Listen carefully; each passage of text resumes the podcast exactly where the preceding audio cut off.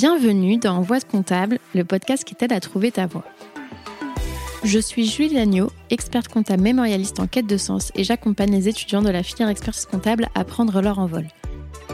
Je parcours la France à la recherche d'anciens étudiants en comptabilité et nous retraçons ensemble leurs doutes, leurs échecs, leurs expériences et bien sûr leurs réussites. Aujourd'hui, ils sont experts comptables, commissaires aux comptes, DAF ou encore contrôleurs de gestion, parfois même professeurs ou entrepreneurs. À travers ces parcours inspirants, j'espère te montrer que non, en compta, il n'y a pas qu'une seule voie. Bonne écoute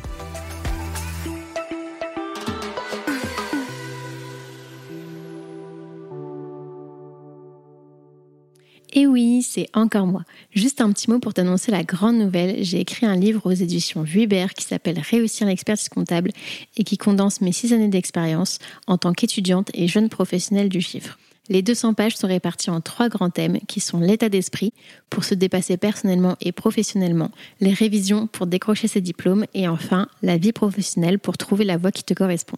Il est déjà disponible en librairie, sur la FNAC, sur Amazon, en format physique ou digital, donc si ça t'intéresse, je te mets le lien dans la description de l'épisode. Et maintenant, je te laisse en très bonne compagnie avec l'invité du jour.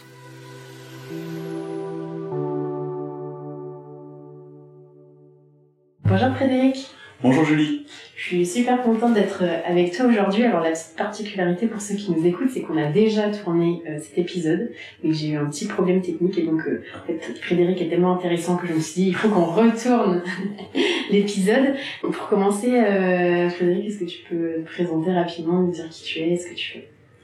Donc je m'appelle Frédéric Sillard, donc sans surprise je suis expert comptable.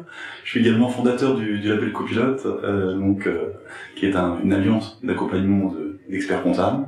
Et j'ai mon cabinet avec euh, trois associés, donc sur Grandville, un cabinet qui représente environ une cinquantaine de personnes. Donc un profil plutôt entrepreneur. Oui, voilà, plutôt entrepreneur en effet. Euh, et alors si on revient au tout début, euh, où, où, ça a commencé, alors là aujourd'hui tu es à Grandville, donc en, Normandie, est-ce que c'est là aussi que tu es né? Alors non, je suis né à Caen, pas très loin d'ici, donc en, Normandie.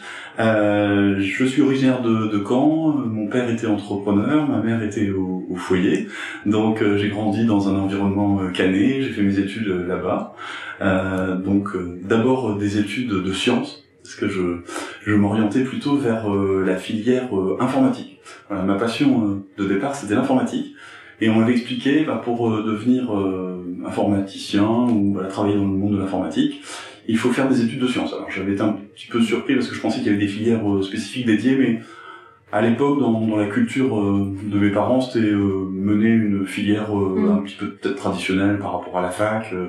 et donc, bah, je me suis retrouvé en Doc A, ça s'appelait, donc maths physique. Et ça a été quand même assez dur, je dois l'avouer, puisque au bout de deux ans, il a fallu se rendre compte à, à l'évidence que, que ce n'était pas fait pour moi. Euh, les mathématiques euh, de, de haut niveau, mathématiques avec... Euh, D'ailleurs, je sais que tu reviens souvent sur ce débat un petit peu dans le podcast. Est-ce que les experts comptables sont doués en mathématiques? Ben, Pas forcément dans la mathématique fondamentale, je peux te le dire. En tout cas, c'est pas mon cas. Et c'est ce qui m'a amené après à, à changer de, de parcours. Mmh. Je pense que comme c'était le début de un peu de l'informatique, il n'y avait pas des filières euh, spécifiques comme on voit aujourd'hui avec certains métiers du digital où il existe euh, des licences, des masters en marketing digital un peu généralistes, mais sur certains métiers très précis, euh, genre le SEO, le copywriting, le growth hacking par exemple, je sais pas si ça vous parle, ceux qui, qui nous écoutent, désolé pour les anglicismes, mais il n'y a pas d'école, enfin il y a des formations en ligne, etc., mais qui sont pas forcément certifiantes c'est vrai, c'est vrai dans beaucoup de domaines. Par exemple, dans le domaine du recrutement, quand on a créé une activité de recrutement plus récemment, on en parlera peut-être plus tard, mais euh, les écoles de recrutement, par exemple, c'est quelque chose qui n'existe pas vraiment. Les RH, le management, oui, mais le, recrutement, il en a très peu. Donc, euh, il y a des domaines, effectivement, qui, en fonction des, des modes et du développement des, filières, euh, se, se construisent petit à petit. Et l'informatique, à l'époque, effectivement, c'était un peu le début. Donc, c'était la méthode Meurise, pour ceux peut-être les plus anciens qui nous écoutent. Peut-être ça, ça perdure encore, la méthode Meurise, mais c'est un petit peu de les systèmes d'information autant que l'informatique. Mm. Donc euh, il y a sûrement un point commun avec ce que j'ai fait ensuite, puisque les systèmes d'information, c'est quelque chose qui m'a qui m'a aidé dans mon, dans mon rôle d'auditeur par la suite. Et tu sais que ton papa était entrepreneur, il avait quoi comme euh, type d'activité? Alors mon père avait euh, un négoce de, de, meubles à, Caen, donc qui s'appelait les meubles. Alors tout d'abord, il, a, il avait connu l'expérience d'une franchise en adhérant à une franchise qui s'appelait à l'époque Lévitan et une franchise de meubles. Euh, C'était euh, au lendemain de la guerre euh, de deuxième guerre mondiale, hein, donc on remonte pas mal parce que mon papa euh, m'a eu assez tard, donc euh, il a connu l'euphorie de l'après-guerre et il a glorieuse. Voilà, et aussi il a eu la, la capacité à, à, donc à créer un, à la fois son commerce, mais en même temps il était très proche des, des fondateurs de, de Lévitan. Et donc il a rapidement pris un, un rôle très actif au niveau de euh, la centrale d'achat du groupe.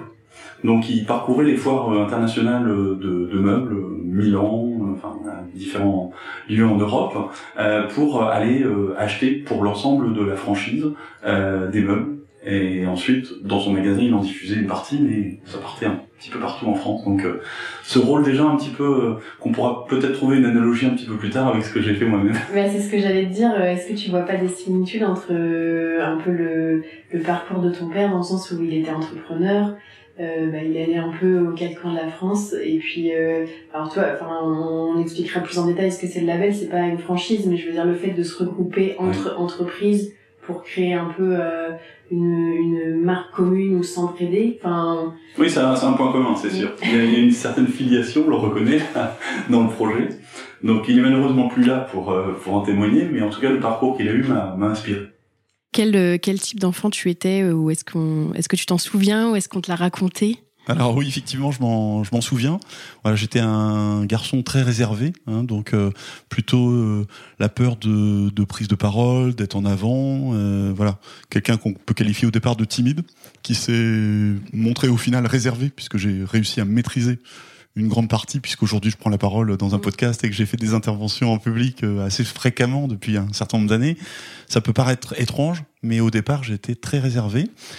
j'étais plutôt à l'aise à l'école et j'apprenais assez facilement. Euh, j'ai eu la chance de pas eu, pas vraiment avoir eu besoin de travailler avant le bac, en fait. Donc, euh, à aucun moment, je pense, avant le bac, j'ai vraiment travaillé euh, pour avoir des résultats. Donc, j'étais assidu en cours et j'étais toujours là, toujours à l'écoute. Par contre, les devoirs, j'avais pas beaucoup besoin de les, les faire. C'était vraiment le, le, minimum légal, mmh. et, et ça, ça se passait bien comme ça.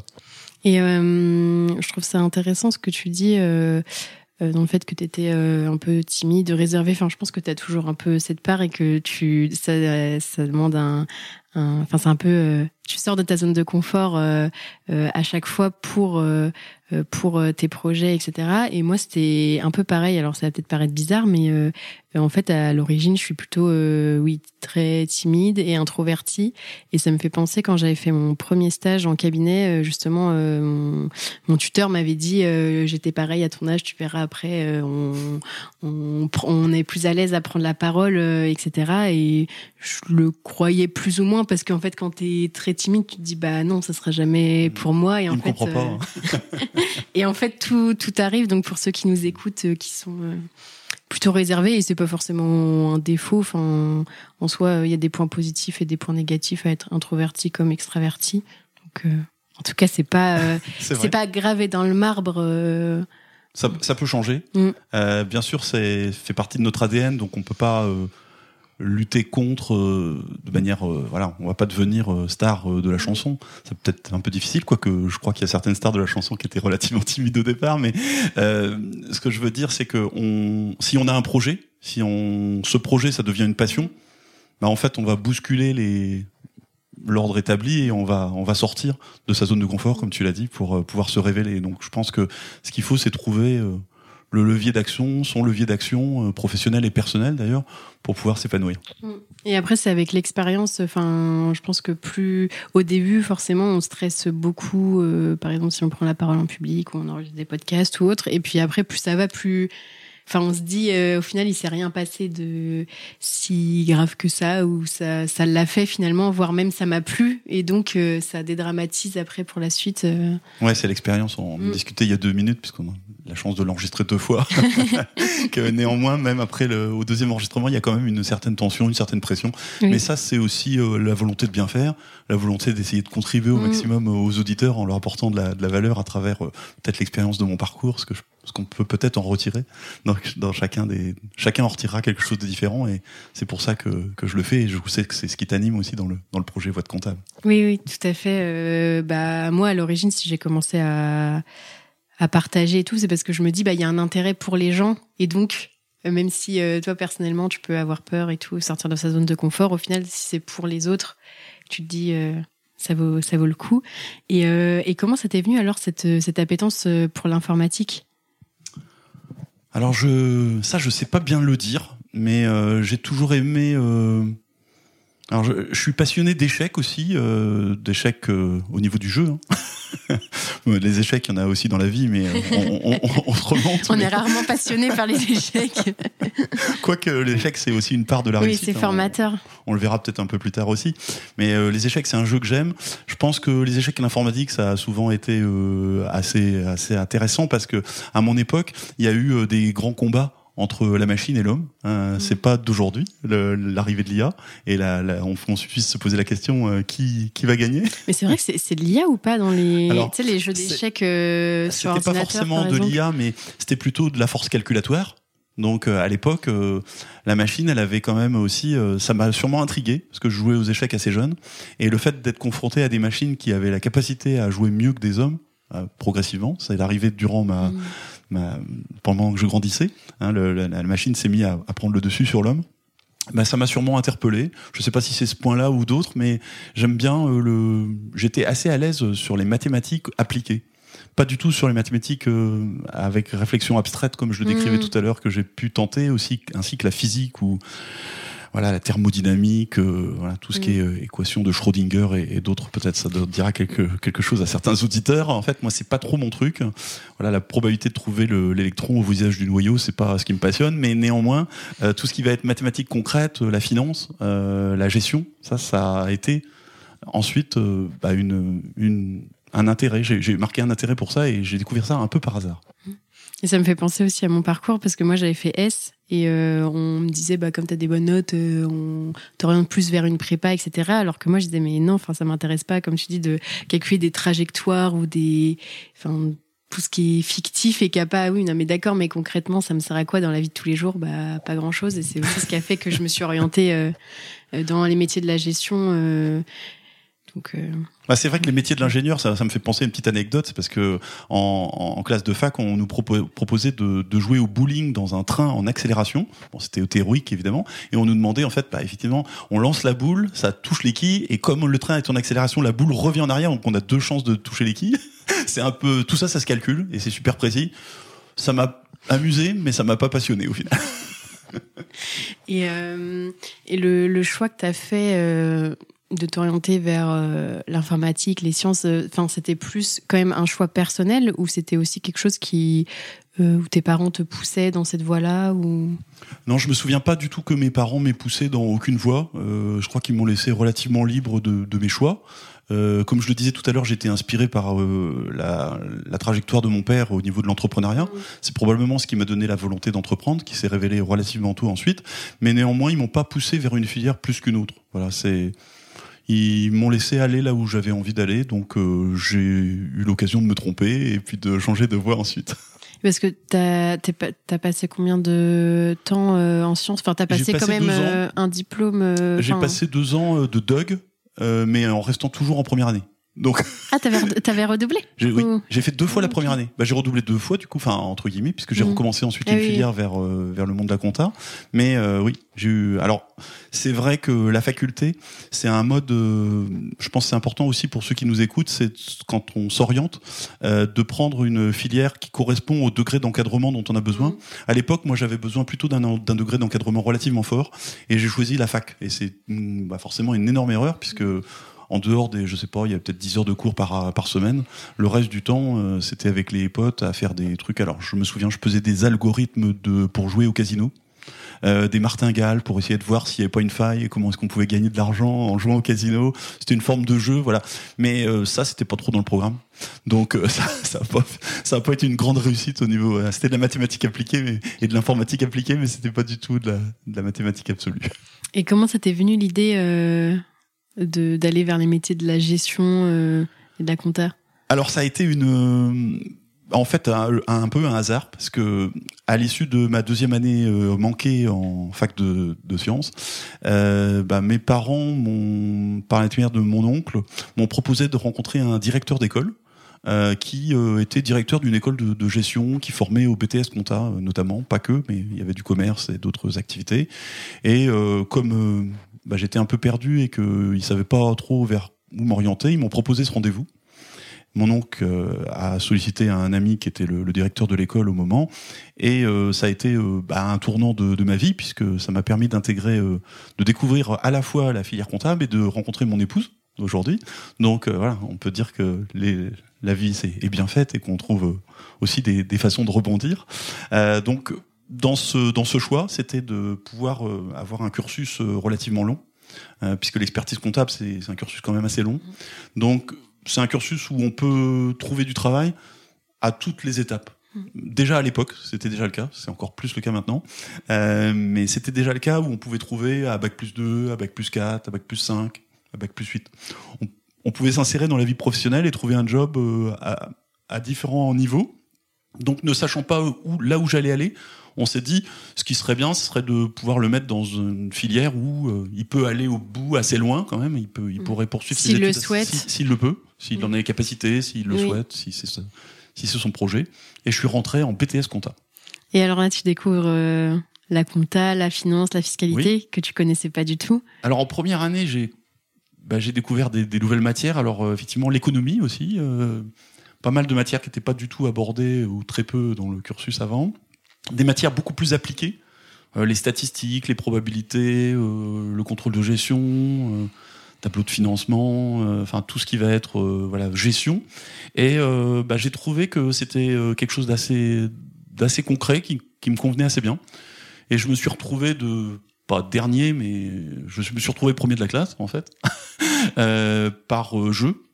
Donc les mathématiques, euh, voilà, c'était 19 et demi ou 20. euh, voilà, j'avais le choix. C'était la, la grande question à chaque fois. voilà, j'étais très à l'aise. Et en compta, euh, bah, je me souviens avoir fait même un peu souffrir quelques professeurs parce que je leur faisais des racines cubiques pour résoudre des problèmes de compta. hein. Ils aimaient pas trop ça, mais bon, c'était l'héritage de mon passé. J'étais un peu taquin, je suis resté. Euh, donc euh, bon, on, on s'amusait comme on pouvait pour euh, faire vivre ce qui pouvait paraître peut-être un peu difficile. C'est l'apprentissage de la compta. C'est quand on apprend le débit crédit. Pourquoi est-ce Mm. que c'est comme ça On nous explique pas toujours ça très bien. C'est l'inverse de la banque. Voilà, c'est ça. On On nous trop. explique pas très bien parfois les notions de base, ça peut faire peur à certains. Il faut pas avoir peur de ça parce que très vite, euh, quelques années après, on découvre des, des choses fantastiques euh, avec la gestion notamment. Donc euh, pour ceux qui sont dans le dur avec la Mhm. compta, il faut il faut poursu- poursuivre et persévérer. Ça me fait penser que j'ai retrouvé il y a pas longtemps euh, euh, ma première copie de compta. Alors je crois que j'en avais déjà parlé, mais là je l'ai retrouvée euh, euh, et j'avais eu une 9 sur 20, hein, ce qui est pas non plus une note catastrophique.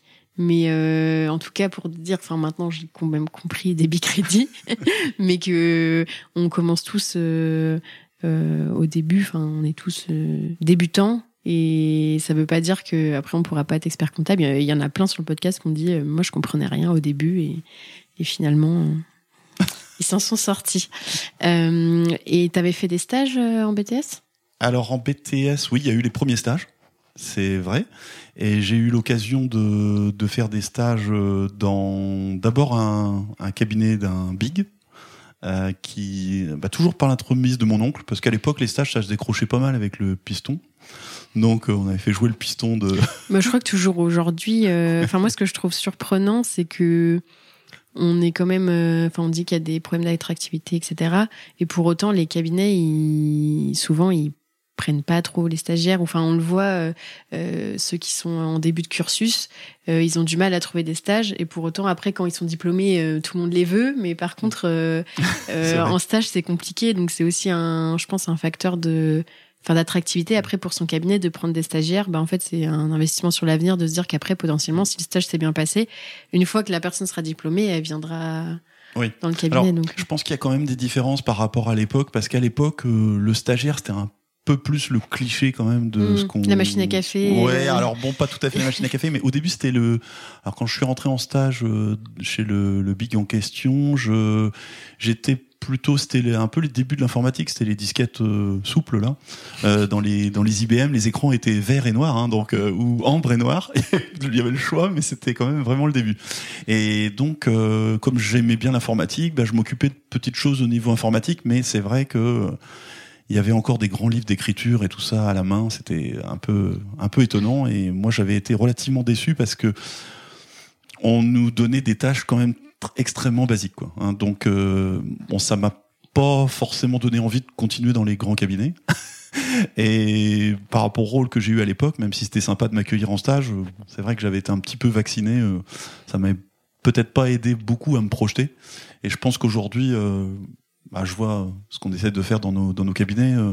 on essaie d'être attentif. bah, pour l'attractivité du métier, c'est hyper important d'être attractif aux, aux attentes, y compris dans le stage de troisième, de découverte, où on peut pas se permettre de faire une mauvaise impression, parce que sinon c'est c'est toute l'attractivité de notre notre métier qui peut qui peut se trouver euh, remis en question.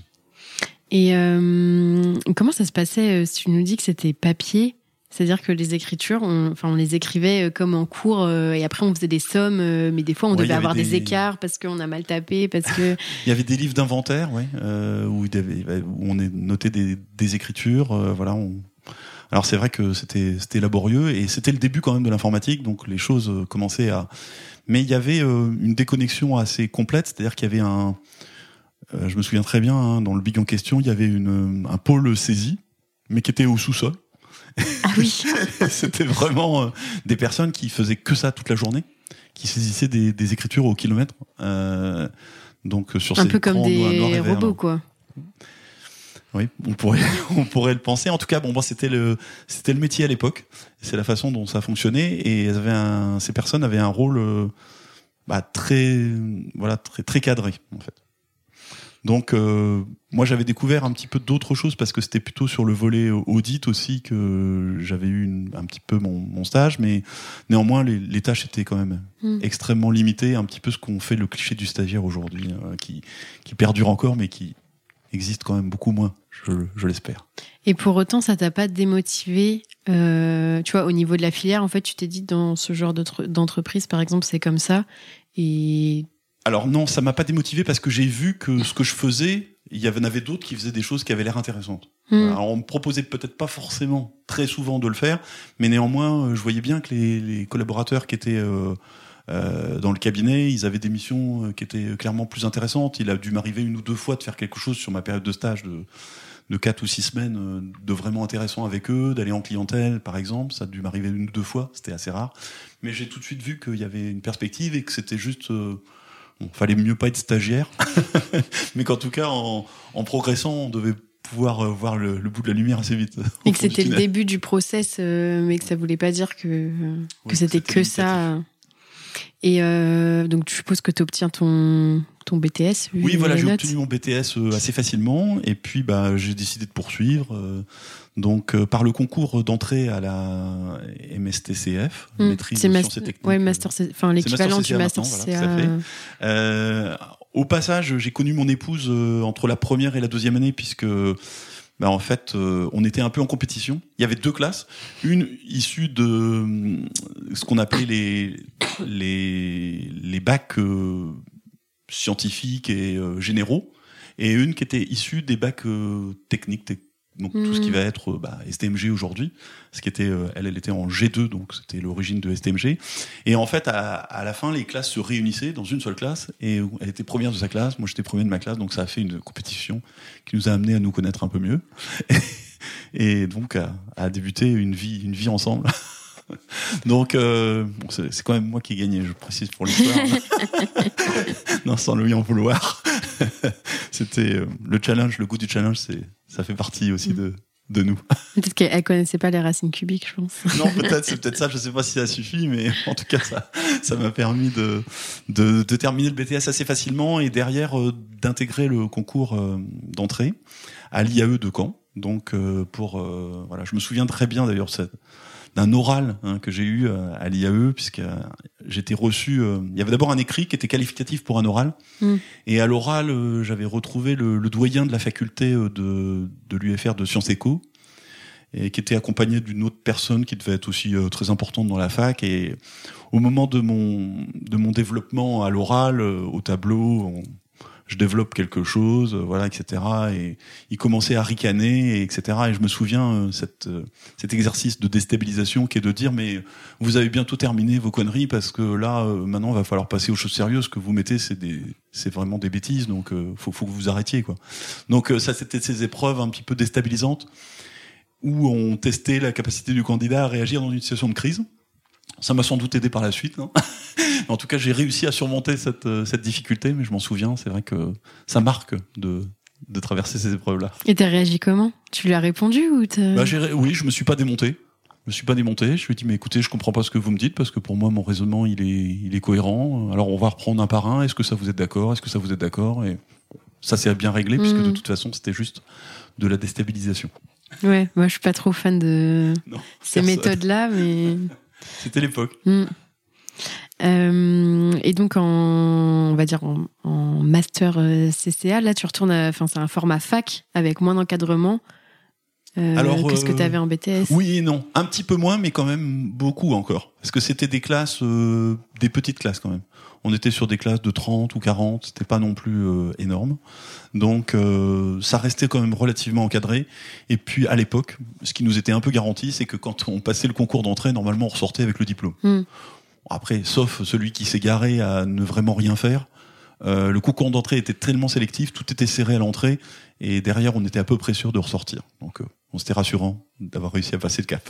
Et tu, tu voulais pas t'orienter vers le DSCG plutôt? Que le master CCA Alors à l'époque, le master CCA c'était un accélérateur euh, par rapport au DSCG parce que ça permettait de passer le DSCG dans la foulée et d'avoir un bac plus 5 en 4 ans.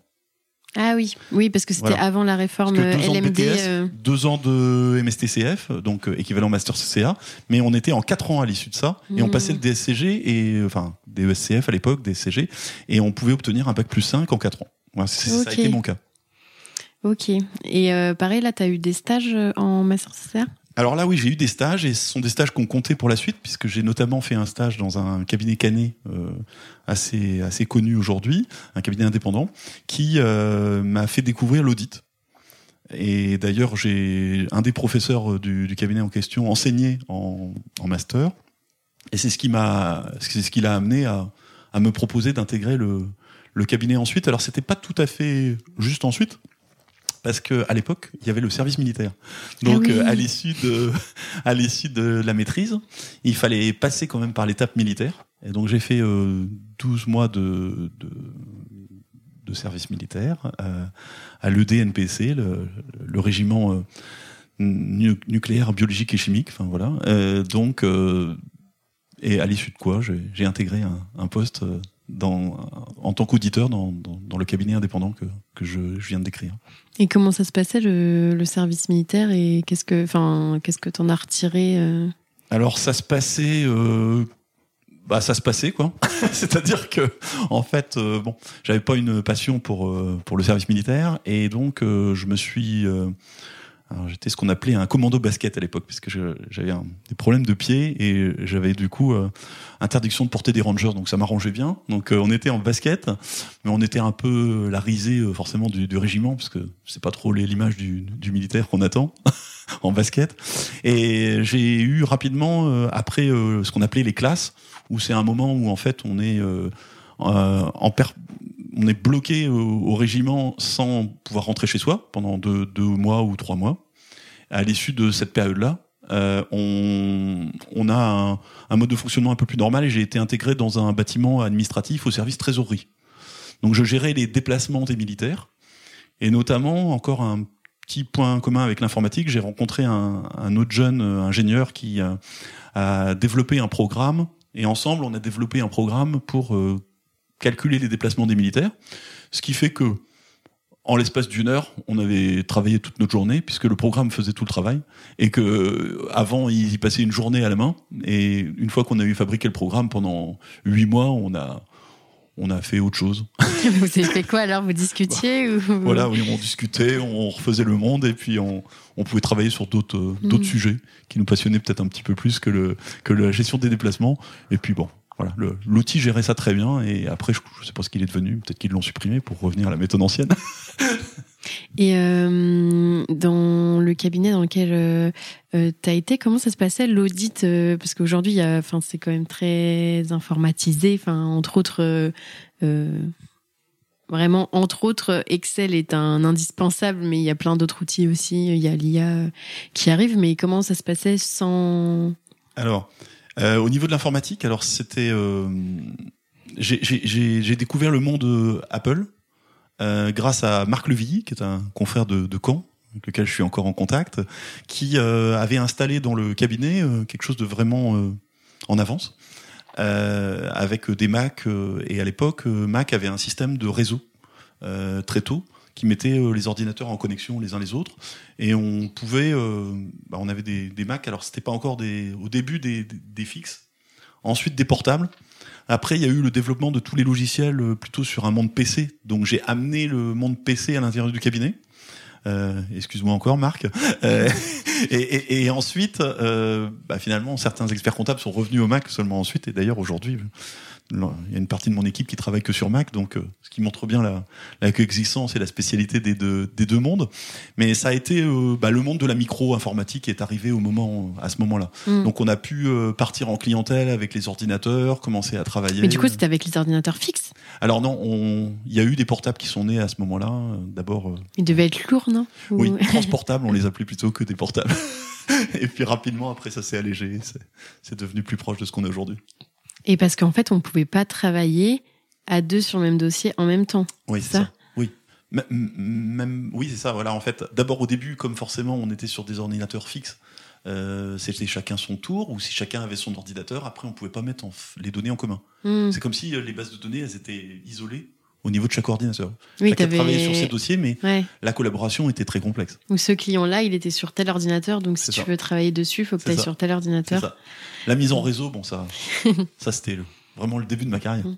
Mais est-ce que justement, c'était pas euh, au final un mal pour un bien le fait que, enfin, en fait, tu as pu mixer la partie euh, technique, enfin, on va dire gestion, euh, euh, comptabilité et tout que t'aimais bien et la partie informatique qui était ton premier amour et du coup le fait que le fait que t'arrives au moment où il y a un peu cette transition euh, bah c'est le bon moment oui. Alors là pour ceux qui nous écoutent ce qui est important c'est la double compétence quoi qu'il faut mettre mm. en avant parce qu'effectivement c'est tu, tu l'expliques clairement.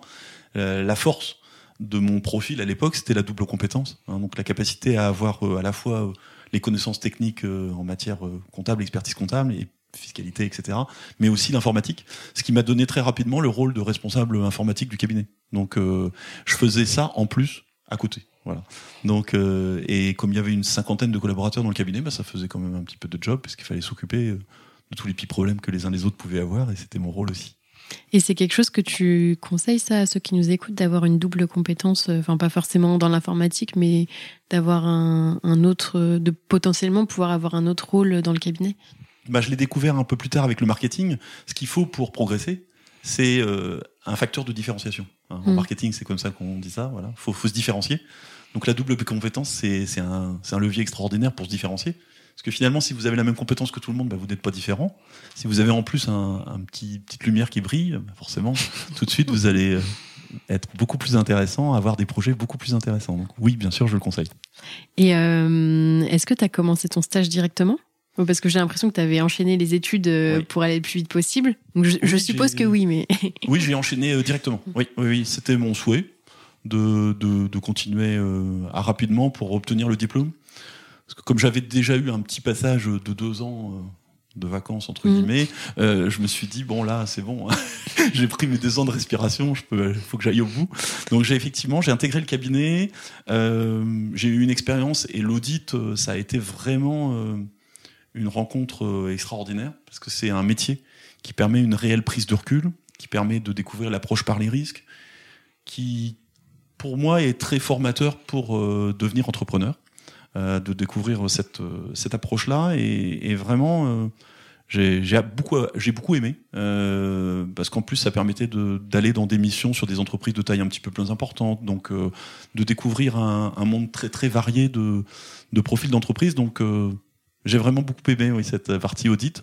Je me battais à l'époque pour avoir un dossier d'expertise comptable et je m'en souviens encore, c'était un garage qui était situé. Alors qu'aujourd'hui c'est plutôt l'inverse. À Ouistreham, oui. Moi, j'ai plus ni expertise comptable ni audit, on en parlera Non, mais vu que je pense qu'il y a beaucoup plus de besoins, enfin en expertise et avec la loi PAC, tout ça, euh, au niveau des mandats. Euh, c'est vrai, mais l'audit, c'est au niveau de la culture quelque chose d'assez formidable et je pense que ça permet d'envisager l'expertise comptable, mais de le voir sous un autre angle. Et ce qui était particulièrement complémentaire, on en reparlera aussi après, je pense, c'est euh, que mon épouse, elle, a, elle a épousé plutôt la filière expertise comptable. Donc en cela, on a déjà été très complémentaires dès le début, puisqu'on avait chacun notre filière. Mais elle était dans le même cabinet que toi ou dans un autre cabinet? Elle était dans le même cabinet. Parce que le, le fameux prof euh, qui était, euh, mm. bah, en fait, il nous avait repérés tous les deux. Donc, euh, il a pris le risque de prendre un couple dans son cabinet. Et comment vous gériez ça justement Enfin, vous, au final, vous étiez pas, enfin, vous étiez dans la même entreprise, mais vous étiez pas dans le même pôle. Donc, enfin, c'est comme si vous étiez pas. Ouais, c'est ça. C'est un cabinet d'une cinquantaine de personnes. Il y a des pôles très différents, donc on n'était jamais ensemble sur l'émission. Mm. Donc ça posait vraiment aucune difficulté. Et tu as fini par faire de l'expertise comptable un peu quand même Oui, j'ai réussi à attraper un dossier d'expertise comptable. C'était un, un, agent euh, Renault, je me souviens, qui était à, à Ouistreham. Et d'ailleurs, euh, je me suis battu pour euh, travailler avec ce, ce, client parce que dans les pôles audit, on n'avait pas trop l'habitude de, de, mettre les, les, collaborateurs à faire de l'expertise comptable. C'était vraiment scindé. La taille du cabinet permettait de le faire et donc du coup, c'était hmm. des, des rôles dédiés. Et comme en étant euh, passant le diplôme d'expert comptable, je me suis dit c'est quand même absurde que j'ai pas un seul dossier d'expertise comptable. Il faut que je me batte pour en mm. avoir un. Donc euh, j'ai réussi. Euh, donc je l'ai accompagné, ça m'a plu également. Et puis par la suite, bah, j'ai pu en faire un, beaucoup plus. Et comment ça s'est passé ton stage Enfin, est-ce que c'est une période que tu as aimé Enfin, au niveau des formations à l'ordre, tout ça. Est-ce que tu étais à jour globalement dans tes obligations Oui, c'est une étape que j'ai beaucoup aimée d'un point de vue professionnel. Euh, au niveau de l'accompagnement de l'ordre, euh, bah, je suivais un petit peu le, déroulé. Alors j'étais pas ultra régulier sur mes, mes, rapports semestriels, voilà. Ce qui m'a valu hein, une recommandation de mon contrôleur de stage à la fin de sur euh, la feuille. Alors, il y a une feuille sur laquelle on fait une petite synthèse hein, de du déroulé du stage et c'était ne respecte pas les délais. Bon, c'est sympa. Quand pour, pour quelqu'un qui est en expérience comptable en audit, c'est. quand on va à l'oral avec ça, on est vraiment ravi. Je le remercie encore. Mais je sais pas, ça existe toujours ça? Alors euh, non, parce qu'à l'époque il y avait un oral euh, qui était basé aussi notamment sur euh, la mm. soutenance de de tous ces mémoires semestrielles, de tout ce qu'on avait fait à travers cette approche-là. Mm. Et, et, donc, bah, quand on arrive avec une petite note pour le jury qui est spécifique, ne respecte pas les délais, bah, je pense qu'on on part déjà avec, comme on dit dans les courses de chevaux, on rentre 25 mètres ou 50 mètres, là, on part plutôt avec 500 mètres de retard. bon, enfin, ça s'est bien passé par la suite. On a réussi à surmonter tout ça. Alors, c'était un petit peu, oui, j'avais, je l'avais un petit peu mauvaise, hein, parce que euh, j'ai mis un peu de temps. Autant j'étais motivé d'essayer de finir, mais j'ai mis un peu de temps parce que j'ai mis 5 ans, en fait, euh, dans le stage. C'était de 3 à 5 ans et j'ai profité de, de, mes deux années de plus et c'est ça aussi qui m'avait voulu cette remarque ne respecte pas les délais à l'époque l'ordre souhaitait au maximum qu'on essaye de, mm. de, respecter le délai de trois ans même si c'était quand même tout à fait réglementaire de, de le faire en cinq ans c'était pas euh, la tendance donc euh, c'était une petite petit remerciement pour avoir euh, un peu allongé la période est-ce que ta, ta femme elle, elle l'avait fait en trois ans? Euh, oui, Marie-Armine, elle l'a fait en, elle l'a fait plus plus régulièrement que moi, plus plus studieuse. Alors, elle avait perdu une année entre deux parce qu'on s'est attendu. Euh, elle, euh, pour la petite histoire, elle était restée. Euh, je me souviens, il y avait 31 personnes de prise dans la classe et elle était 32e, ex aequo. Mm avec une autre personne d'ailleurs. Et euh, donc, euh, ils ont décidé de couper à 30. Euh, ils prenaient une trentaine de personnes, ils en ont pris 31 parce que bah, les deux d'après étaient ex aequo. Donc, ils se sont dit si on est obligé de passer à 33, on va rester à 31. Donc, ça s'est retrouvé coincé à, j'ai plus quelques centièmes de points du concours d'entrée. Donc elle a ah, repassé l'année Il y avait un concours d'entrée pour le stage? En maîtrise. Non, en maîtrise ah, oui, à l'époque. Donc elle avait perdu un an à ce moment-là, ah. mais elle a rattrapé après. Ah, oui.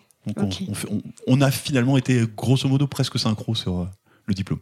Et comment ça se passait les épreuves euh, Tu nous disais que c'était un peu différent. Est-ce que tu te souviens? Euh, Oui, c'était un peu différent. Il y avait cet oral, il y avait bien sûr le mémoire, et puis il y avait également toute la partie technique. Mais c'était pas des QCM, c'était des épreuves écrites. Et le mémoire, est-ce que tu as réussi à trouver ton sujet facilement? Sur quoi c'était? Bah, je pense que. C'est peut-être une des raisons de ce pourquoi j'ai passé cinq ans, c'est que j'ai pris mon temps pour choisir mon sujet. Euh, c'était l'analyse financière euh, sectorielle, donc euh, c'était de comparer bah, les performances d'une entreprise avec d'autres performances d'entreprises du même secteur d'activité. Et c'était encore très lié à l'informatique, puisque j'utilisais à l'époque une base de données qui s'appelait Diane, qui permettait d'accéder aux comptes historiques de toutes les entreprises, qui étaient stockés sur CD-ROM en fait. C'était pas du tout Internet, c'était sur CD. On recevait des mises à jour tous les mois avec tous les comptes des entreprises qui arrivaient, et ça permettait de dresser une analyse. Euh, Je me souviens bien d'avoir fait des axes euh, abscisses ordonnés avec des positionnements, avec des, tailles de cercle pour positionner un peu le, marché, positionner les, les performances des entreprises. Donc mon mémoire c'était ça. J'avais passé beaucoup de temps à créer le modèle informatique de qui permettait de produire la mission. Et à cause de ça, euh, parce que c'était en même temps pour le cabinet un apport, bah, j'ai passé plus de temps à écrire le mémoire. Parce que pour écrire le mémoire, j'étais piégé par le fait que il fallait que mon modèle soit au point et soit finalisé. Et le fait que le modèle ait mis un peu de temps à se développer, bah, ça a repoussé un petit peu mon mémoire. Hmm. Mais c'était un peu, enfin c'était déjà précurseur à l'époque parce que après, enfin maintenant on a des outils euh, pour euh, comparer, enfin qu'on fait notamment les restitutions euh, euh, bilan euh, pour savoir est-ce qu'on est au-dessus, en dessous du secteur. Mais en fait avant, euh, on C'était un peu l'analyse de la data en fait, hein, puisque Mm. finalement euh, c'était la Oui. data qu'on avait à l'époque, c'est les comptes des entreprises sur CD. Bah, finalement l'exploitation de cette data, je pense que j'ai été dans les premiers sans doute à parler de l'exploitation de la data, donc du coup euh, qui maintenant devient euh, le point clé peut-être euh, pour Mm. l'avenir. Et puis qui mixait aussi, euh, t'as encore ta double casquette euh, un peu informatique. euh. Oui, exactement. Ouais, ça m'a poursuivi et ça me poursuit encore. Et, euh, et ton oral de mémoire, ça s'est bien passé alors malgré la petite remarque sur la feuille? Oui, l'oral s'est très bien passé. Ce qui a été plus dur pour moi, c'était le mémoire. Euh, il y avait deux oraux. hein. Il y avait un oral, euh, donc euh, il y avait déontologie plus Ah oui, il y avait un, parcours, un oral, euh, ouais. Ça a remplacé, je crois, de mémoire tout ça. Et celui-là s'est très bien passé, malgré le- ce qui était noté sur la feuille. Et par contre, j'ai été un peu plus secoué sur la partie mémoire, parce que j'avais eu un 4-1, ouais, bah, c'est Oui. ça. Euh, donc, euh, Donc, c'est-à-dire pour euh, ceux qui nous oui. écoutent, ouais, c'est en fait avant de passer le, enfin de présenter le mémoire, de le déposer, il faut envoyer ce qu'on appelle une notice. Qui est, on en a une aussi à envoyer pour le le DSCG. Enfin, c'est avec le plan détaillé, savoir sur quelle thématique c'est, un peu vendre vendre le sujet au jury avant de avant de l'écrire. Et, euh, et donc, euh, dans le cadre du, du deck, euh, on envoie la notice et une fois qu'on a les retours du jury, soit on a un 4-1, donc je crois que c'est accepté sans modification. 4-2, c'est euh, accepté, mais il y a des choses à modifier. Et 4-3, c'est refusé, et auquel cas, il faut présenter une autre. une Alors moi j'avais un 4-1,5. Ça, existait. non, ça n'existait pas, mais et le, le- bah, mon jury avait quand même décidé de l'inventer, puisqu'il m'avait donné un accord sans modification, mais il m'avait mis de des observations qui étaient euh, quasiment des modifications, puisqu'en fait, euh, il avait compris euh, que c'était euh, le comparatif, parce qu'en fait, il était prof euh, à l'UR de, de Bordeaux, de Sciences Éco, responsable de l'UR de, de Bordeaux, et en fait, euh, lui, il avait compris euh, les informations financières dans les comptes annuels des sociétés. Alors qu'en fait, parce qu'à l'époque, les groupes avaient déjà des obligations d'information sectorielle Mhm. dans les comptes annuels. Et en fait, moi, je traitais la comparatif sectorielle, qui était un sujet fondamentalement différent. Mhm. Et du coup, il m'avait recommandé de lire trois livres en anglais euh, sur l'information sectorielle dans les comptes annuels, dans les comptes anglo-saxons, etc. Tout ça. Et moi, alors comme c'était un 4-1 euh, et qu'il était à côté de la plaque entre guillemets par rapport à l'observation qu'il m'avait faite, je m'étais dit, je prends le risque de ne pas en tenir compte. Et donc, ah oui, c'est un sacré risque voilà. quand même. Je Moi, tiens- je pense que je les aurais lus quand même, ou enfin, tu vois, histoire de se dire, de faire une petite livres en anglais, synthèse. j'étais pas euh, très à l'aise en plus en anglais. Et, et puis, euh, bah, je me suis dit, non, je vais lui expliquer que on s'est pas bien compris et que le sujet, euh, ce que je traite, c'est pas celui qui pense. Il faut quand même avoir une bonne dose de confiance en soi pour se dire, moi, je vais aller expliquer au jury qu'en fait, il a rien compris à mon sujet. Alors ça c'est un petit, ça a été un peu un peu difficile à la soutenance parce que je suis arrivé. Euh, ce professeur avait une très une belle, euh, un bon charisme et euh, il prenait clairement le dessus sur le professionnel qui qui l'accompagnait. Alors en tout cas, j'ai eu l'impression. Peut-être qu'après, quand ils ont débriefé, ça s'est rééquilibré, mais c'est lui qui parlait le plus pendant pendant l'échange. Et euh, donc je lui ai expliqué que un petit peu la délimitation, ce que je traitais et ce pourquoi euh, j'avais pas euh, euh, d'utilité de, de, de lire les ouvrages parce qu'ils ils cernaient pas mon sujet en fait. Donc c'était un petit peu difficile forcément. Et toujours est-il que j'ai eu 10. Donc euh, en fait, euh, Qui j'étais est très... la note minimum, enfin pour Voilà, euh, ceux ça. qui nous écoutent. la, euh, la note minimale. ouais. J'ai j'étais très déçu parce que j'avais fait un gros travail sur 5 ans et donc euh, je trouvais que ça méritait mieux mais en même temps j'étais quand même très content parce que j'avais validé le diplôme et que bon après sur le moment j'étais déçu mais après j'étais très content. Et puis après, ça, ça va si tu as réussi à compenser avec les autres euh, matières parce que euh, bah là, tel que, hum, tel que sont faites aujourd'hui les épreuves, ça peut être un, vraiment un gros, enfin, un gros piège. Enfin, en fait, si tu as 10 au mémoire, tu peux Mm. pas le repasser. Mm. Et donc, ça veut dire qu'il faut avoir euh, enfin, une bonne moyenne dans, dans les écrits. Donc, euh, Ça s'est bien passé. J'avais Mm. pas énormément de marge mais c'est passé. J'avais un, un petit peu plus que la moyenne. J'ai dû avoir 12 à une épreuve et hum. voilà donc au final euh, c'est bien passé. Et tu savais euh, ce que tu voulais faire après le diplôme? Alors oui, petit à petit, ça c'est euh, alors probablement par rapport à l'expérience de mon père, euh, la, la volonté de créer une entreprise, ça s'est développé au fil du temps. Et euh, je, il, s'est trouvé qu'un concours de circonstances, c'est que dans le cabinet en question qui m'avait accompagné euh, remarquablement, il y a eu une, étape assez difficile. Euh, il y a eu une fusion avec un autre cabinet, et c'est une fusion qu'on n'a pas bien compris parce que on n'avait pas compris en tant que salarié à l'époque ou stagiaire expert comptable quelle était la complémentarité quelle était euh, la complémentarité oui mais pas le partage de valeur euh, entre les associés qui, qui s'associaient et euh, bah, à ce moment-là euh, j'ai pas eu de perspective vraiment en interne euh, qui, m'ont été clairement euh, définies parce que s'il y a eu un moment de flottement je pense que les associés déjà- s'entendaient pas bien Il y avait déjà pas mal. Enfin, du coup, s'il y avait déjà les associés de ton cabinet actuel, Oui. plus on rajoute Oui. les associés entre fallait de l'autre structure. euh, essayent de refaire ensemble quelque chose de nouveau et c'était je suis pas tombé au bon moment donc euh, moi je me suis éclipsé très vite par la suite euh, ils ont scissionné ce qui est assez rare hein. donc euh, la, la mayonnaise a pas pris Ah oui, donc ils ont fait chemin inverse. ils euh. ont fait chemin inverse ce qui est assez compliqué parce qu'il faut demander une dérogation à, l'administration fiscale pour des raisons fiscales pour pas avoir une fiscalité trop lourde Mm. suite à la scission etc enfin c'est ils ont eu un agrément spécifique c'est ça a été long Bah, Au-delà de l'administratif, moi j'aurais plutôt dit que déjà ça- c'était Oui. compliqué. Enfin, au niveau humain, euh, pour les Très salariés. compliqué. euh, Oui. Et il y a eu énormément de départs euh, de, stagiaires comme moi et peut-être parfois certains confrères qui étaient diplômés qui ont finalement plusieurs années après, ne voyant pas de perspective arriver, euh, décidé de, quitter la structure aussi.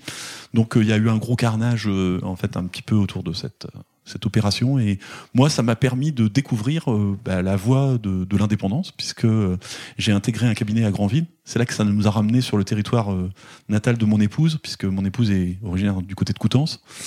Euh, j'ai postulé à deux, deux postes, un à un à Cherbourg et un à Granville. Et par chance, euh, la personne de Granville est allée à Cherbourg, et donc du coup, je me suis retrouvé à Granville en fait. Donc, euh, je préfère finalement, au vu des, des villes, être à, à Granville qu'être à Cherbourg. Donc, je sais pas, c'est encore une, le hasard, puisque finalement, on était deux à postuler à Cherbourg, et ça c'est et été le seul sans doute à postuler à Granville où on n'était pas très nombreux. Et voilà, par jeu des chaises musicales, je me suis retrouvé à Granville. Et euh, donc tu nous dis que hum, tu découvres l'indépendance, mais en même temps tu nous dis que tu postules euh, dans une entreprise. Ah Oui, alors oui, parce qu'en fait, c'était euh, bah, quand on. Alors, j'ai pas souhaité me mettre à mon compte dès le début. Je préférais essayer de repartir d'un existant. Et comme euh, toutes les personnes, avant de s'associer ou avant de reprendre un cabinet, là, c'était plutôt un rachat. euh, le dirigeant avait un certain âge, il envisageait aussi une transmission derrière, donc ça faisait partie des critères qui m'avaient. Dans les deux cas, c'était le même cas. Il y avait une transmission derrière, Euh, donc c'est ce qui m'avait attiré. Et donc, euh, bah forcément, bah, on commence par un poste en tant que salarié. Donc j'étais responsable du bureau. Par la suite, mon épouse m'a rejoint dans le cabinet et puis ensuite on l'a repris deux ans après.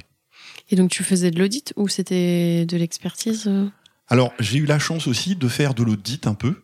Alors pas autant qu'avant. Là j'avais un rôle clairement mixte, euh, mais je faisais de l'audit quand même parce que euh, le cabinet était un cabinet multisite et on reprenait un seul site. Et sur ce site il y avait déjà un expert comptable qui parti à Cherbourg et qui donc avait géré l'ensemble du portefeuille d'audit. Donc j'avais, alors euh, il y en avait pas beaucoup, hein, je crois qu'il y avait euh, huit mandats de commissariat au compte, mais bon, c'était déjà, il y en avait des jolis dont euh, certains qui sont devenus consolidés par la suite. Donc il y a de jolis mandats, il y avait des mandats associatifs aussi qui étaient assez importants. Donc j'ai pu quand même retrouver un peu une certaine aisance là-dessus. Et puis j'ai découvert l'entreprise individuelle parce que quand on devient dans son voilà, indépendant dans son propre cabinet et qu'on a fait que de l'audit, on n'a jamais entendu parler de l'entreprise individuelle. Donc j'ai découvert que ça existait et que, comment ça fonctionnait. J'ai découvert la fiscalité euh, aussi des, des, des, TPE, parce que quand on fait que de la fiscalité PME, c'est complètement différent. Les plus-values de cession, tout ça. Euh, et, et puis ben voilà, je m'y suis fait. Et la volonté d'être entrepreneur dans ce projet m'a amené à me remettre en question et à me former à, à tout ce que je n'avais pas vu dans mon expérience d'auditeur. Donc mon épouse, bien sûr, nous a aidé beaucoup puisque elle, elle avait euh, la, filière expertise comptable. Même si elle travaillait plus sur des PME, elle s'est retrouvée forcément à travailler plus sur des TPE. Euh, puisqu'on a repris un cabinet avec euh, cinq, euh, six collaborateurs. Dominique, Bruno, Isabelle, Stéphanie, Séverine et Anita. Et donc il y en a encore aujourd'hui 5 sur 6 qui sont, qui sont encore dans le cabinet. donc c'était en 2002, hein, donc on peut situer un peu le temps qui a passé. Et puis je me souviens bien d'une anecdote d'un collaborateur qui s'appelle Dominique, euh, qui se reconnaîtra du coup forcément. Je vais l'inviter à écouter le podcast. C'est que il me dit, bah de toute façon, t'en as pour 4 ans. Je te préviens. C'est pour ça que t'allais pas tenir, euh, en gros. Ouais. Euh... Il me dit, t'en as pour 4 ans parce que de toute façon, nous, on vient d'avoir trois directeurs de suite et ils ont tous duré 4 ans. Donc, donc euh, je te préviens, de toute façon, c'est le délai. Alors, je sais pas si ça voulait dire qu'il allait nous, nous user en 4 ans. Non, mais pour lui, euh, bon, euh, te fais pas d'illusions non plus, parce que de toute façon, ça va tourner aussi pour toi. Donc bon, il, il, a, il, il, est ravi de, je crois encore, de, de travailler chez nous aujourd'hui, et on a largement dépassé le, le bail prévu à l'origine. Et euh, est-ce que tu as mis des ch choses en place au euh, niveau informatique, justement, vu que toi, tu avais une appétence euh, dedans, et comme c'était un peu dans le cas peut-être d'une transmission, je suppose qu'il y avait peut-être pas forcément trop de choses oui. À cette époque? Oui, alors quand je suis rentré dans le cabinet, c'était un petit peu le désert au niveau informatique par rapport au cabinet que je quittais parce que bah forcément c'était euh, moins, c'était beaucoup moins avancé en fait. Mmh. Mais c'était plus petit aussi la structure. C'était plus petit, donc euh... donc c'était logique. C'était dans la moyenne des cabinets de l'époque. Euh, donc il y avait encore des postes, il n'y avait pas de réseau informatique. C'est-à-dire que les postes n'étaient pas interconnectés. Alors que euh, dans le cabinet où j'étais avant, ils étaient interconnectés depuis euh, plus de cinq ans. Mmh. Donc euh, il y avait un, un écart, mais c'est ce qui m'a permis aussi de, de m'affirmer. Euh, donc le, le, dirigeant de l'époque, euh, comme il avait un cabinet avec trois sites, il me faisait faire des expériences sur le site de Grandville, et puis dès qu'il voyait que ça fonctionnait, bah, il répliquait sur les deux autres sites sur lesquels il, il travaillait lui. Donc on a ça a pu aider un peu l'ensemble du cabinet à se développer au niveau informatique. On a mis des portables. Euh, il fallait aller avec un ordinateur dans une salle de réunion pour imprimer euh, là où était l'imprimante. Donc euh, j'ai créé forcément rapidement un réseau informatique, tout ça, ça c'est voilà dans les années 2000, ça a été très vite. Et les collaborateurs ont tout de suite apprécié. On a changé d'outils logiciels de, production euh, plusieurs fois. Euh, toujours être un petit peu à la pointe. Et ça, ça a été euh, bah, voilà, j'ai utilisé mes compétences, mes doubles compétences à mon compte. Et euh, à quel moment euh, s'est passée la transition alors? Est-ce que ça a été fait en douceur? Est-ce que ça a été... Alors la transition, bah à l'époque, la douceur, je sais pas si c'est ce qui me caractérisait. Euh, je pense que j'étais animé par la volonté de changement euh, assez forte et euh, bah, je les accompagnais pour qu'ils suivent les collaborateurs. Mais c'est vrai que la dynamique de changement, elle était, euh, elle était impulsée de manière assez, assez active, mmh. assez déterminée. Et bon, je pense qu'ils ont vu aussi leur intérêt au fur et à mesure dans tout ça. Bien sûr, il y a la peur du changement, mais quand il y a un accompagnement et quand on est dans une structure où on est six, bah, l'accompagnement il se fait facilement. Parce que voilà, on, on, sort de son bureau, on arrive euh, dans le bureau d'un collaborateur et on, on parle, euh, voilà, on se retrouve. Euh, c'est une microstructure, on se retrouve vraiment très très proche de l'ensemble des équipes et ça se fait facilement. Et euh, au niveau de la transmission, est-ce que ça s'est fait rapidement Alors la transmission, bah, ça a mis deux ans. Euh, ça n'a pas été sans avoir quelques quelques rebondissements, puisque je me souviens encore qu'une fois notre le, le, le venteur, euh, donc l'expert comptable qui m'avait formé, euh, me m'invite au restaurant euh, avec son fils, nous invite avec Marie-Mène avec son fils, c'était à la Beaumonderie, à côté de Granville, et euh, nous dit, ben voilà, euh, et à ce moment-là, euh, son fils devait éventuellement peut-être pouvoir prendre des parts dans la société. Mais il était expert comptable ou? Il n'était pas expert comptable, mais il était dans le cursus. Ah ok. Et il nous dit en première partie de de de, de dîner, bon bah mon fils va prendre une orientation différente, donc il va aller travailler dans un groupe, il est allé chez Accor au Brésil. donc bon finalement il a réfléchi, il va pas reprendre le cabinet. Donc, du coup, c'est vous qui allez le reprendre. Mm. Mais par contre, j'ai une petite surprise pour vous, c'est que c'est pas le site de Grandville que vous allez reprendre, c'est l'ensemble du cabinet. Il y avait plusieurs sites. il y avait plusieurs sites, et nous on était sur un seul. Et je me souviens très bien qu'à l'issue du repas, on lui a dit que bah, on avait bien réfléchi, mais que nous on souhaitait pas reprendre l'ensemble du cabinet, donc ça serait soit que Grandville, soit rien du tout. et donc, bon, il a été vraiment, euh, il a été super parce que bah, il a compris parce qu'en fait, il le faisait pas tellement. Euh, il le faisait pour nous, en se disant c'est une formidable opportunité que je leur offre. Et euh, il s'était pas mis à notre place. Euh, donc, euh, il, dans son accompagnement, c'était un petit peu devoir pour nous, mais aussi pour nous chouchouter un petit peu d'une certaine façon. Et pour lui, c'était un, un, privilège de, de, pouvoir faire ça. Et en fait, rapidement, il a compris que c'était pas nos objectifs. Et expliqué pourquoi. On préfère partir d'un site plus petit pour avoir une croissance plutôt que de digérer euh, des fonctionnements de sites qui sont hmm. différents avec des collaborateurs qu'on connaissait pas. Et ça nous a paru euh, plus risqué. De, de, partir comme ça. Ce qui, ce qui nous a toujours amené à frais à faire de la croissance interne et pas de la croissance externe parce qu'on n'a jamais su le faire. Et euh, quand vous reprenez le cabinet tous les deux, alors vous changez de nom? Alors pas aussitôt. Alors oui, c'était euh, cabinet PES. Alors ça faisait cabinet PES et Tillard. Oh. Mmh. PES, Tillard, PES, Tillard, ça faisait bizarre. Euh, et donc, euh, bon, il fallait bien gérer la transition, il fallait garder le nom du prédécesseur, commencer à associer le nôtre pour montrer qu'on était en train de prendre les rênes du cabinet. Et on a géré cette transition-là pendant quelques années sous ce nom-là. Et puis après, on a changé. Et comment vous avez eu l'idée du, du nouveau nom? Alors, je me souviens, c'était dans le train, parce qu'à l'époque, euh, je crois que c'est un des changements les plus fondamentaux qui m'ont aidé dans mon projet d'entreprise, c'est de sortir de mon cabinet. Je le dis souvent, travailler sur son cabinet et pas travailler dans son cabinet. Oui, tu avais fait un post dessus qui avait bien marché. un post LinkedIn là-dessus, parce que ça m'a marqué. Et très tôt, j'ai eu la volonté de sortir de mon cabinet pour aller voir comment ça se passait ailleurs.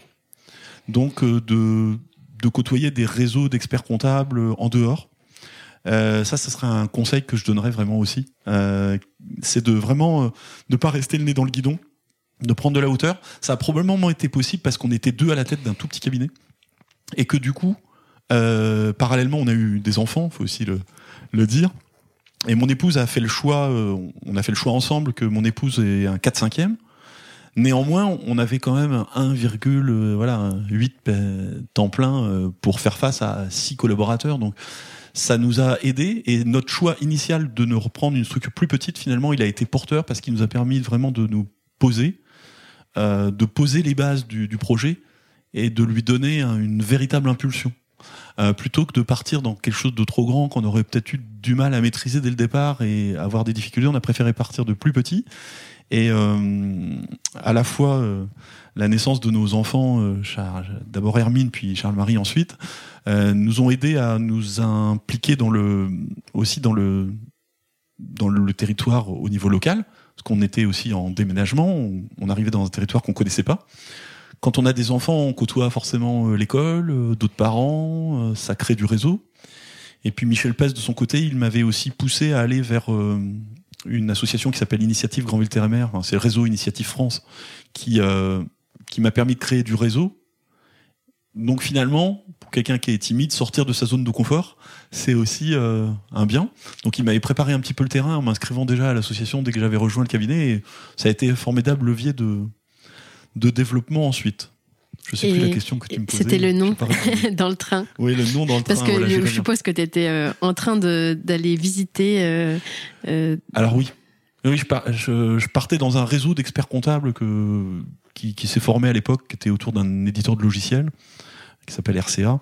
Et euh, dans les premiers temps de ce, de ce club, j'ai pu euh, faire de longs trajets en train, puisque forcément, euh, Grandville, c'est un petit peu loin de Paris. Donc Oui, j'avais au moins trois, Ils trois sont basés à Nantes, euh, je crois. Ils sont basés à Nantes, Ouais. mais tous les clubs avaient lieu à Paris pour Ah. re- Hmm.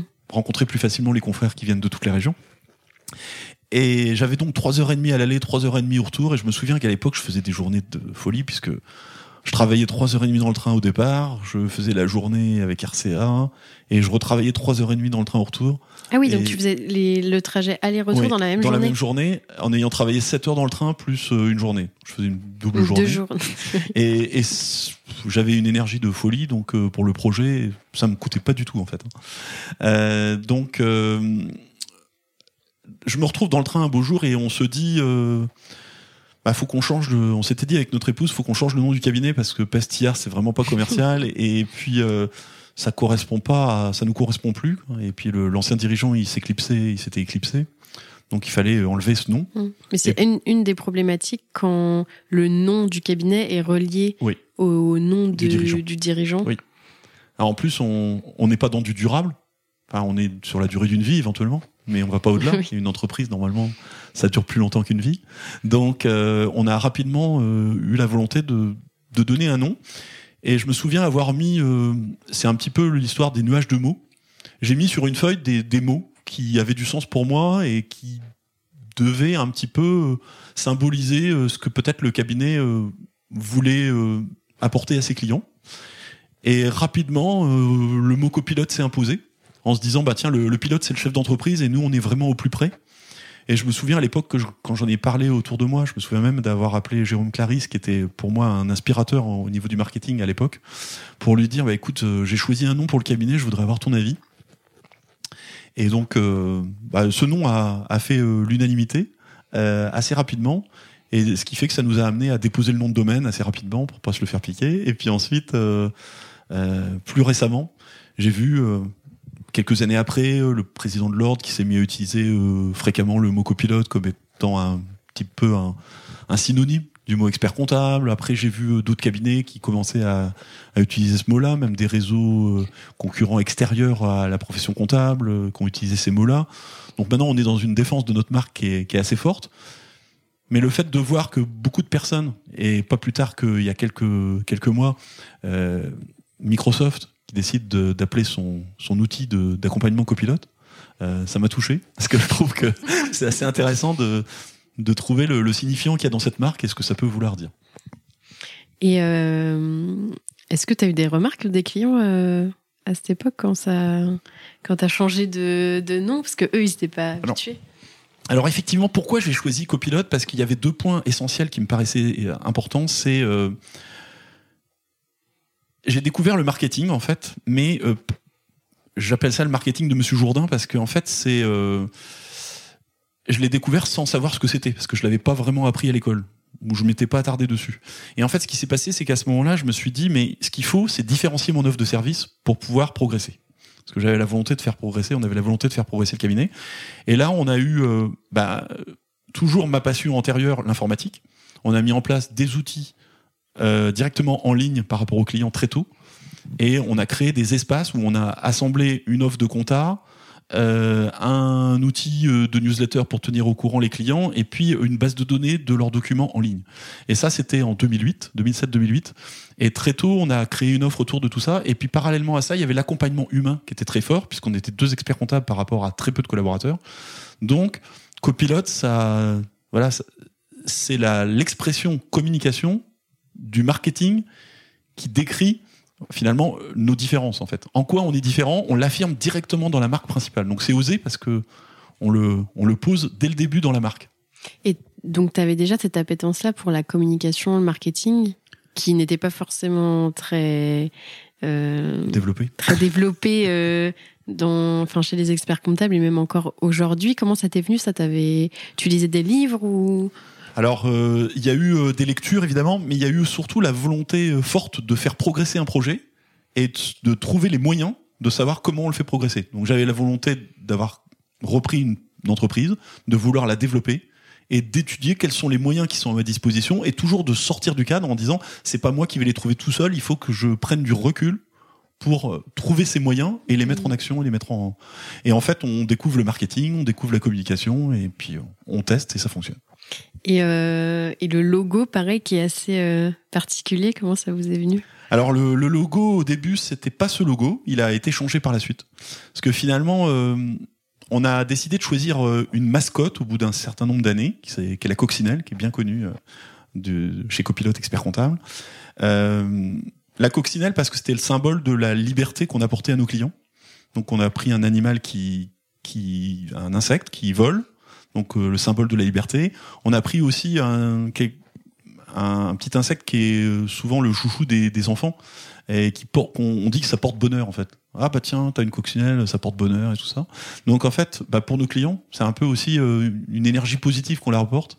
On va vous porter bonheur parce que notre accompagnement, on va essayer de vous aider au maximum en étant près de vous.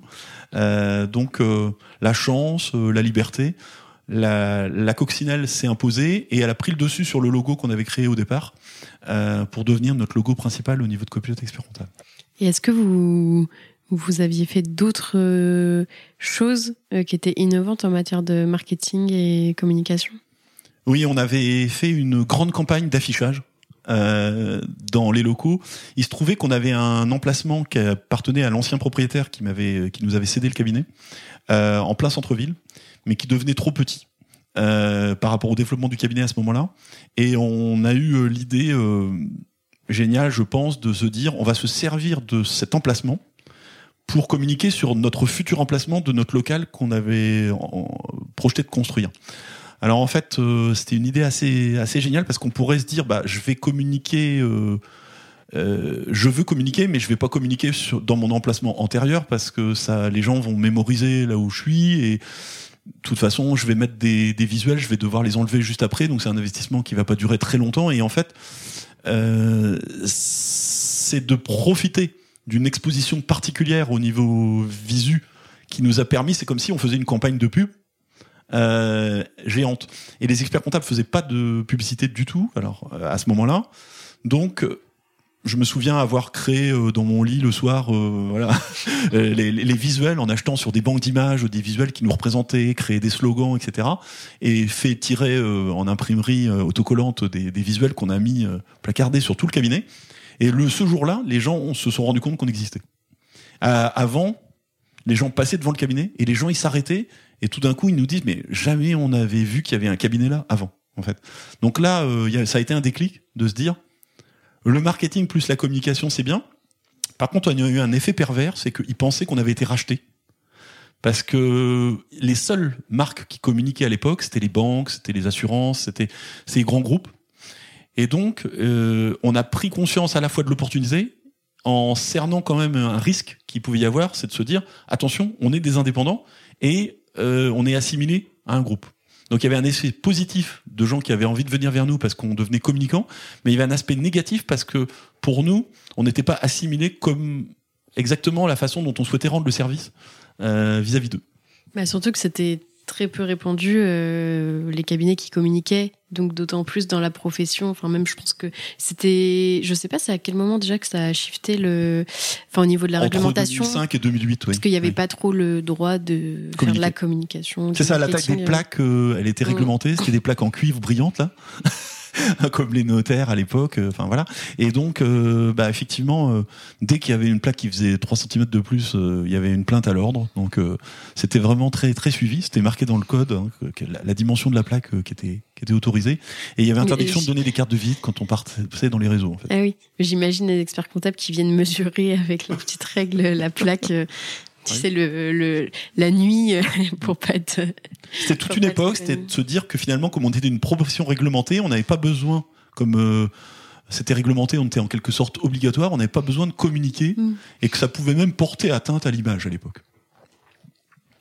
Et euh, je crois que vous aviez mis des, des choses en place aussi. euh, je me souviens d'une anecdote sur les voitures. Oui, ça a été vraiment un, un boost énorme. On s'est dit, tiens, on va prendre une voiture euh, mignonne, type euh, la Fiat 500 à l'époque. C'était le lancement de la Fiat 500, je crois, et on l'a, euh, mais alors euh, rempli de coccinelles et de et de messages euh, qui mettait en avant nos facteurs de différenciation. Hein. Vous l'avez floqué du coup? Oui. oui. Oui, en autocollant. Et ça a été vraiment une, un, facteur de, de, mise en avant considérable parce qu'il n'y en avait aucune à l'époque. Et on a encore ces quelques, quelques Fiat de l'époque. Enfin, il en reste une. Et c'est vrai que a, elles ont été énormément remarquées. Elles ont, nous ont aidé énormément à progresser en notoriété sur la place. Et est-ce que euh, tout ça, ça vous a aidé aussi au niveau euh, collaborateur? Parce que je suppose que le cabinet se développait, donc il fallait recruter des personnes. Alors oui, la communication, ça aide forcément pour l'attractivité. à l'époque, il n'y avait pas trop de problèmes de recrutement. Euh, c'était relativement facile de, de recruter. Euh, il y avait un certain équilibre, voire même euh, un peu plus de profils qu'il n'en qu'il fallait. Euh, dans, par rapport au, au volume d'emploi que représentait l'ensemble des cabinets d'expertise comptable. La concurrence, c'était éventuellement l'entreprise, hein, euh, en disant bah on va en cabinet ou on va en entreprise. À l'époque, il y avait des salaires plutôt plus élevés en entreprise, il y avait un intérêt du travail plutôt plus fort en cabinet et ça se régulait un petit peu en fonction des profils. Parfois, il y avait des gens qui partaient du cabinet pour aller en entreprise dans une deuxième carrière, mais euh, ça se passait bien, il n'y avait pas de difficulté pour recruter. Par la suite, ça a été différent et la communication nous a beaucoup aidés. Et euh, alors même s'il n'y avait pas de, de, problème au niveau euh, de l'attractivité, qu'est-ce qui vous a poussé alors à faire des, des portes ouvertes? Alors oui, les portes ouvertes, bah, la volonté de développement. pour pour faire savoir ce qu'on était capable de faire, bah, il fallait communiquer. Communiquer en grand, hein, je l'ai dit, avec un, vraiment des, des gros visuels euh, sur le, le site qu'on a ensuite quitté. Et puis ensuite, à l'ouverture du nouveau bâtiment qu'on avait construit, hein, 365 mètres carrés euh, dédiés au conseil, on a bah, fait une grande campagne sur la l'avenue principale de la ville avec marqué porte ouverte copilote et des flyers aussi qui promouvaient cette, euh, qui promouvait la, la, la, démarche, avec deux cibles. Les, d'abord les étudiants, pour euh, bah justement tout ce qui est marque employeur, euh, se rapprocher des écoles. On a organisé une porte ouverte aux établissements pour faire découvrir le métier d'expert comptable. Et puis les créateurs d'entreprises. Donc on avait fait le choix vraiment de d'être respectueux des, confrères en ne communiquant pas vers les clients des, des confrères, mais uniquement ceux qui étaient dans un dans, en phase de création d'entreprise, parce que forcément ceux-là, on, on, suppose naturellement qu'ils sont pas encore euh, entre les mains d'un expert comptable, donc c'est relativement respectueux. Pour autant, on a eu un gros, euh, une grosse réaction euh, à l'époque, avec notamment une, plainte d'un confrère. Hein, une plainte anonyme d'ailleurs, faut le préciser, parce que auprès de l'ordre des experts comptables, en disant voilà, c'est pas normal de pouvoir faire ça dans le contexte où on est par rapport au texte de la réglementation de, la profession, alors qu'en réalité ils, ils, se sont trompés puisque c'était devenu euh, normal, puisque la, la, la communication était ouverte, mais ça faisait peu de temps.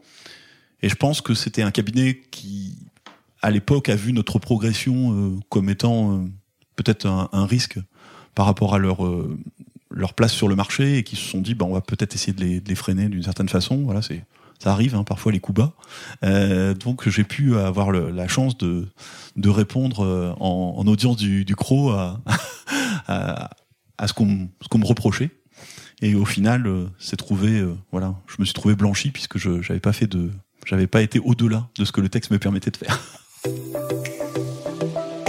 Félicitations, tu as été au bout de cet épisode. Aide-moi à faire connaître le podcast en choisissant parmi ces trois options. Le plus rapide d'abord, c'est de me donner 5 étoiles sur ton appui de podcast préféré. Le second, c'est d'écrire un gentil commentaire pour m'encourager et pour faire plaisir à l'algorithme. Et bien sûr, tu peux aussi en parler autour de toi. Enfin, le top du top, ça serait forcément de faire les trois. Pour découvrir le prochain épisode, je te donne rendez-vous dimanche prochain à 10h